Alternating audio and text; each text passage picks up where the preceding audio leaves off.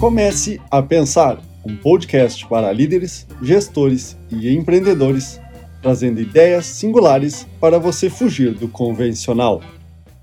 As empresas enfrentam grande dificuldade para equilibrar a liberdade de atuação das pessoas com o comando que os líderes querem ter.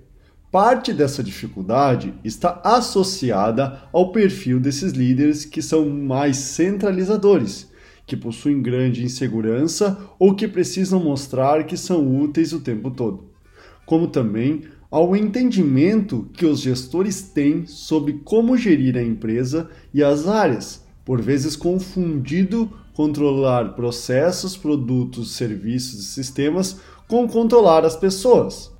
Como a autonomia pode fazer parte da gestão e fomentar a participação e protagonismo das pessoas convergente aos objetivos das empresas é o tema do podcast da Pensar.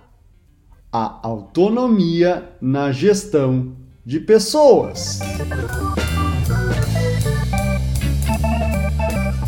A nossa sociedade e as pessoas que a compõem não suportam mais ser controladas ou consideradas objetos e engrenagens de um sistema para uma simples finalidade de gerar lucros pelo lucro. Essa nova relação entre as pessoas têm com o trabalho advém das gerações que já compõem 57% da população considerada economicamente ativa entre 15 e 64 anos, consideradas como Y, Z e Alpha. Repensar o sistema de gestão de pessoas é fundamental para que as empresas que hoje já sofrem com a falta de mão de obra não fiquem também sem clientes e até fornecedores. Hoje, a forma como você gerencia a sua empresa impacta em como seus clientes lhe veem. Deste modo, encontrar um modelo que seja mais aberto, inclusivo, participativo e colaborativo é imprescindível para a continuidade das empresas. A autonomia é um processo de atuação que precisa de liberdade e também da responsabilidade do que está sendo compartilhado.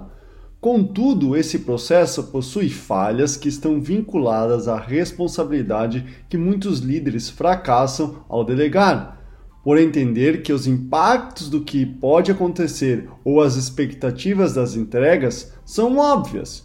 Por isso, ao entregar uma atividade, é fundamental demonstrar as consequências caso a tarefa aconteça ou deixe de ser feita e alinhar o que você realmente espera que seja realizado, evitando assim frustrações e descontentamentos de ambas as partes.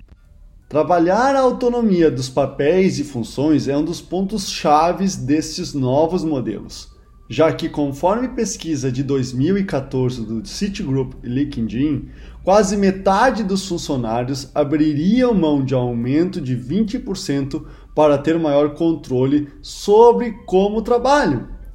Muitos gestores e líderes não viabilizam essa autonomia para sua equipe, pois nem para eles está claro qual o seu papel e função na organização. Foi o que mostrou uma pesquisa com mais de 40 mil executivos, na qual observou-se que 86% deles não tinham clareza do que a empresa esperava deles.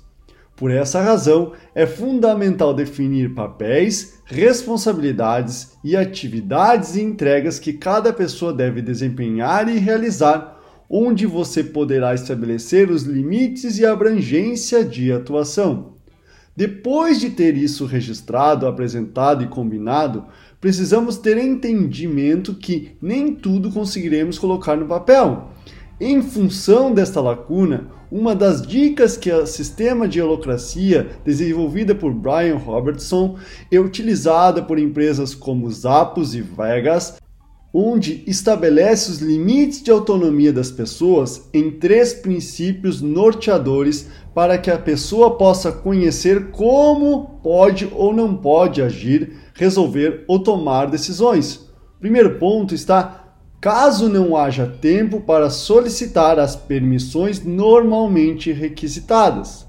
Segundo ponto está a decisão que escolher irá resolver mais tensões na empresa ou irá criar novas. E terceiro e último ponto envolve a escolha que compromete recursos e ativos da empresa.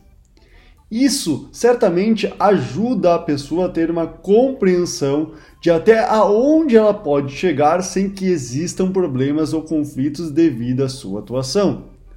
O CEO Red Hastings da Netflix trata no livro A Regra é Não Ter Regras que o único norteador que as pessoas devem seguir é atue em prol da Netflix no qual, em um processo gradativo, a empresa foi eliminando processos como regras de despesas de viagem e aprovações de compra.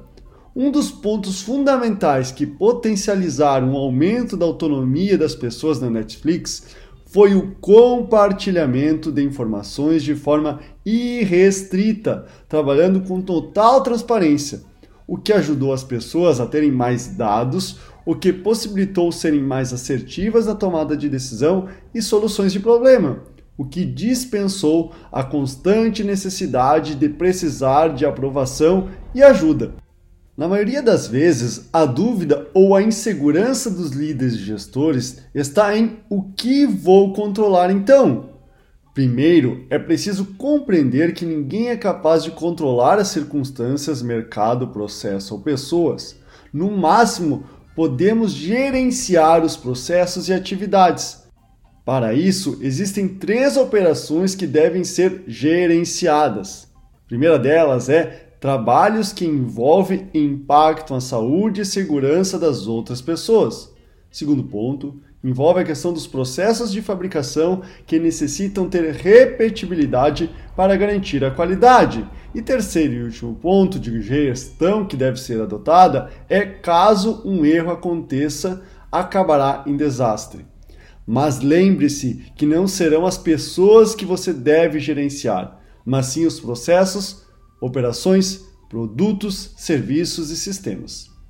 Todos os exemplos e estruturas mencionadas anteriormente mostram a importância de estabelecer um modelo mais flexível, aberto e dinâmico, o que irá impactar positivamente no envolvimento e engajamento das pessoas que irão perceber que são valorizadas, respeitadas, que a empresa importa-se com as pessoas em um espaço que permite a contribuição para o crescimento e desenvolvimento da empresa, no qual ela está fazendo parte e percebendo que o seu desempenho e esforço faz a diferença, o que irá refletir por consequência nos resultados financeiros das empresas.